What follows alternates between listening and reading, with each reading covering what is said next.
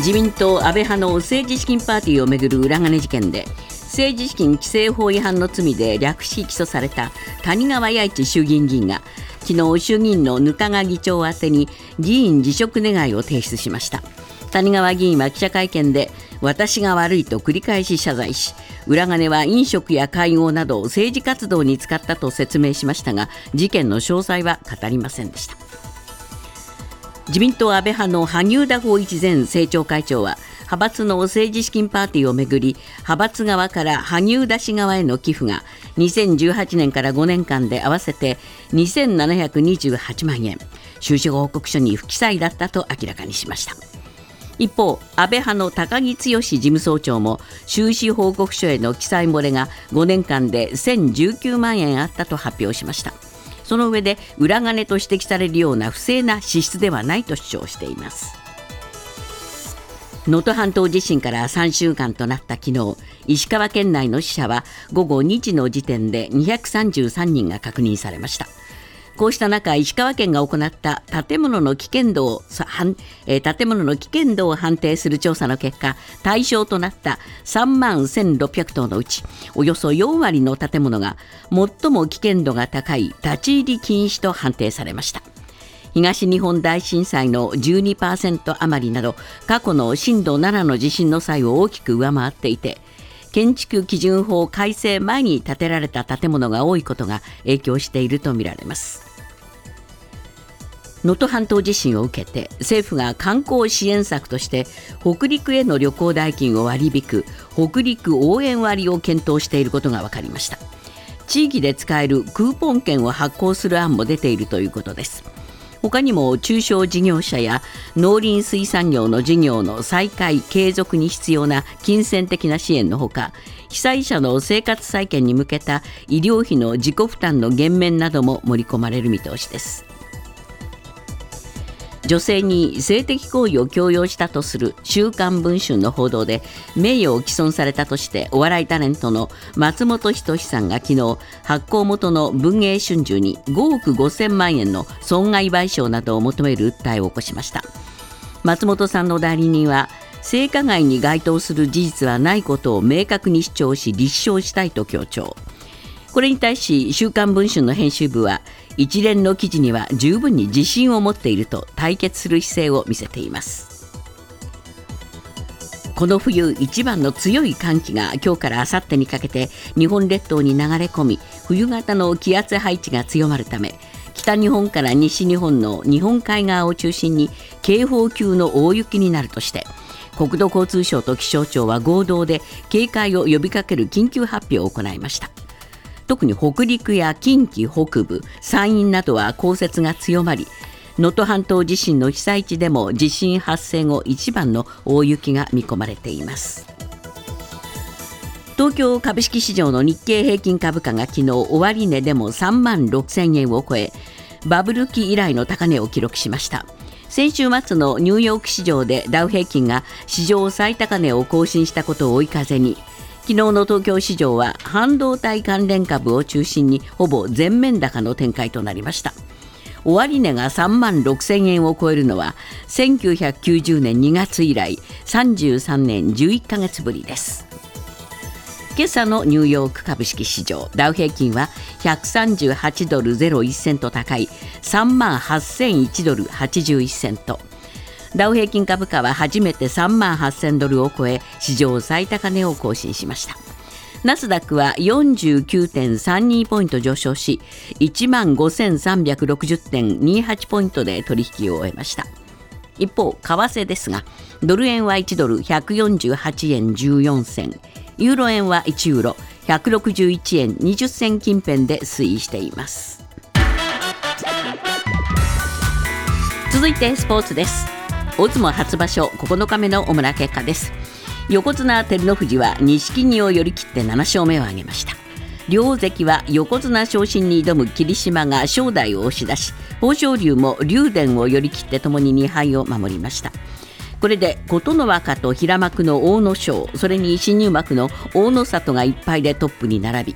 横綱大関陣が2敗で追っています。また前頭の朝乃山と北勝富士は休場となりました。ニュースズームアップ。自民党の派閥の政治資金パーティーをめぐる裏金事件で先週略式起訴された谷川衆議院議員や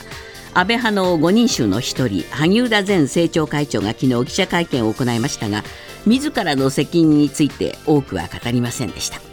こうした中自民党の政治刷新本部の会合で政治改革の中間取りまとめの骨子案が示されました。ニュースズームアップ。政治刷新本部による改革案。すでに骨抜きとの指摘も。今日のコメンテーターは酒井光一郎さんです。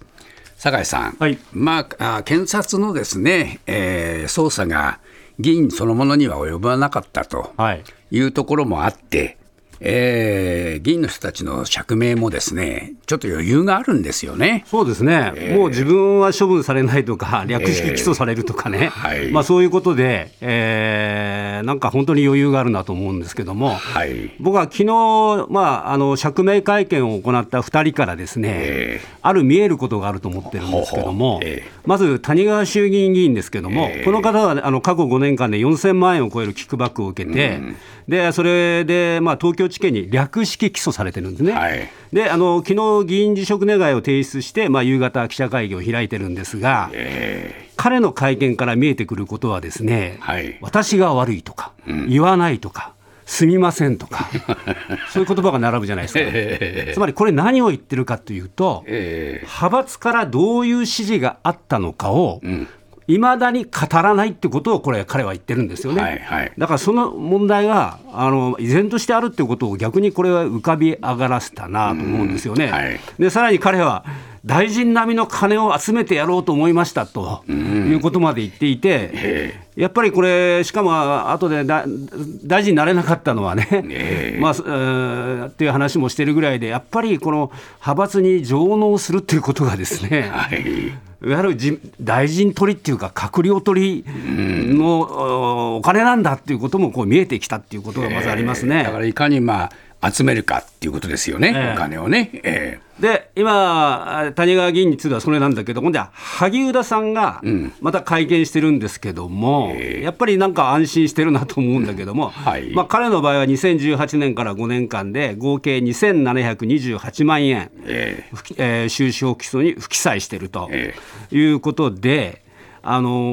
ー彼の場合もですね例えばこれ事務所スタッフにね、ええある種まあ管理を任せてたみたいなことを言ってるわけでしょ？はいそうですねおおむねの報告を聞く程度で、ええ。詳細までは把握していなかったっていう言い方してるじゃないですか。はいはい。それからあー裏金の使い道についてもですね、え国会議員や外国要人などとの会合とかですね、えー政調会長の時代なんかにですね外遊した際の政務の活動費だとこういう言い方をしてるわけですね。はい。そこから見えてくるのはまず一つ目がこれは他の5人あの5人衆も含めてなんですけども、ええ。裏金は事務所スタッフが管理してた、えキックバックの詳細は知らない、このまず2点をみんな言ってるんですよ。そうですね。これ何言ってるかというと、私は共謀してませんって言ってるわけ。えそれから3つ目に、裏金の私的支出はありませんって言ってるわけね。これは税務上のも脱税ではないってことを言ってるわけです、言ってるわけだから、えつまり全部こういう法律的な問題はないんですよっていうことを必死になって抗弁しているというえだから私は悪くないって言って悪くないって言ってるような会見に、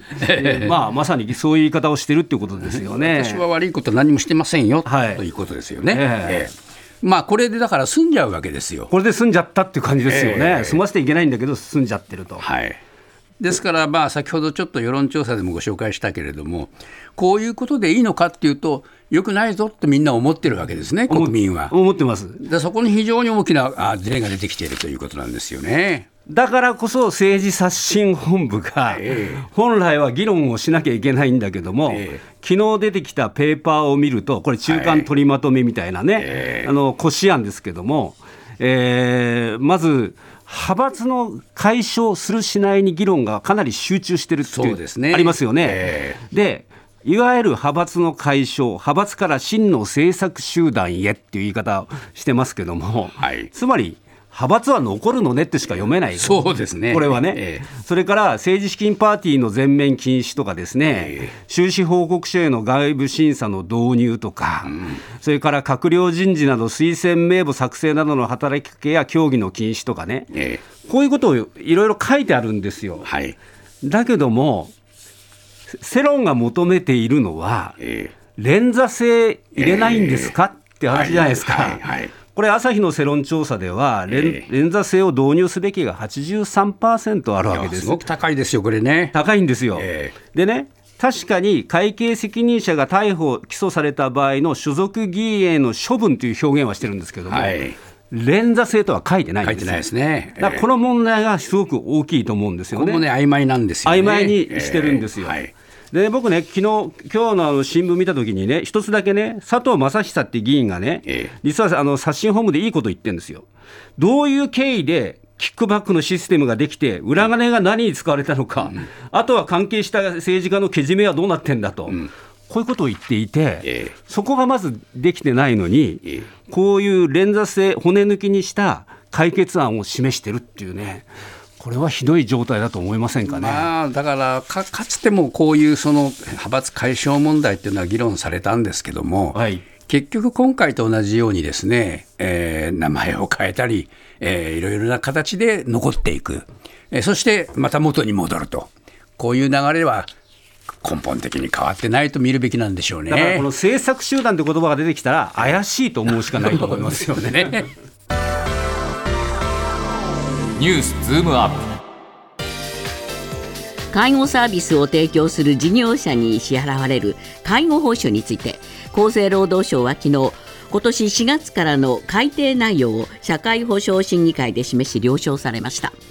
全体としては過去2番目の上げ幅ですが特別養護老人ホームなど施設では引き上げる一方訪問介護などは引き下げとなりました。ニュースズームアップ。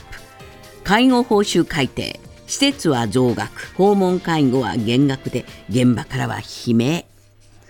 酒井さん、はい。まあ、このお介護の世界ですがね、えー人材不足が大変深刻だと。はい。いうことで、何としてもその待遇改善というものが喫緊の話題だと、はい。こういうふうになってるんですよね。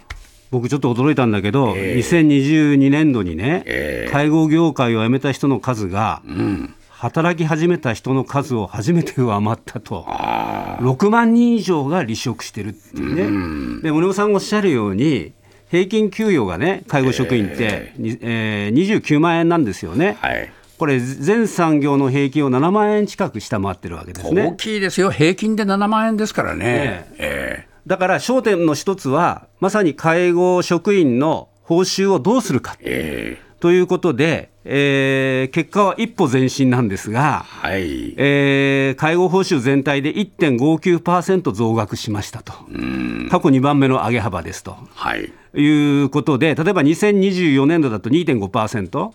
えー、2025年度だと2.0%というふうに、まあ、これ、3年かなんかに1回変えるので、こういうふうに示してるんですが、あ。皆さんもご存知の通り、ええ。今年の春闘では、はい、連合が賃上げ目標を5%以上にしてえ去年の春の,、まあ、あの中小企業なんかを含めた主要企業の平均が3.6ぐらいですから、これ2.5だとしてもですよ、ーもうつかないんですよね。お疲れで格差が広がるんですよ。そうですよね。そうするとですね、また介護業界に人が来ないとえいう問題があるーんですね。なんでこんな中途半端な上げ幅になるんですかね。これね、あのこれ、政治的決着してないんですよ、つまり介護報酬を増やすと、ですね保険料や利用者負担に跳ね返るっていう仕組みにしてるわけですね。だからあの、65歳以上の保険料は来年度、い今の全国平均よりまあ数百円上がりますよということで、あそういう言い方してるんですけども、本来なら、これはやっぱり政治の別の金からね、そうです。出して、え介介護制度を維持するっていうことをやらないと、おこん上げられないですよね、そもそもね。ーこれだからあのか介護報酬上げていくっていうのに国がいた傷んでないんですよね。傷んでない、えだからこれ、利用者にまあと取るようなもんじゃないえですか。そうそうそう。だから利用者は文句言えなくてですね、そうすると介護業界全体がどんどん人材不足はどんどんひどくなっていくという話になると思いますよね。さらにですね、同じ介護業界でもこの格差が出るわけですよね。これ僕びっくりしたんだけども、え訪問介護の報酬を引き上げるんですよね、で確かに特別養護老人ホームなんかはね、ええ。あの上げるんですね、例えば要介護後の人が特別養護老人ホームの個室を利用する場合に、ですね、え1日あたりの報酬を、えー、8470円から、まあ、240円ぐらい増やしますよってこう言ってるわけですね。え。ところが、訪問介護ってのはヘルパーさんが家に来てくれる、そうそう。これ下げるんですよ。ねうん。これは排泄の解除など、まあ、20分未満の身体介護の場合は40円ぐらい下がるんですよ。下げちゃうんですよね。下げるんです、これ、これちょっと僕、驚いたんですけども、なぜ？理由は国側の理由ですよ、はい。国側の理由は特養はですね、あのーマイナスになってると、経営が。え一方、訪問介護は7.8%の黒字になってるっていう、ですね、ええ。この全体の数字を見て、えあの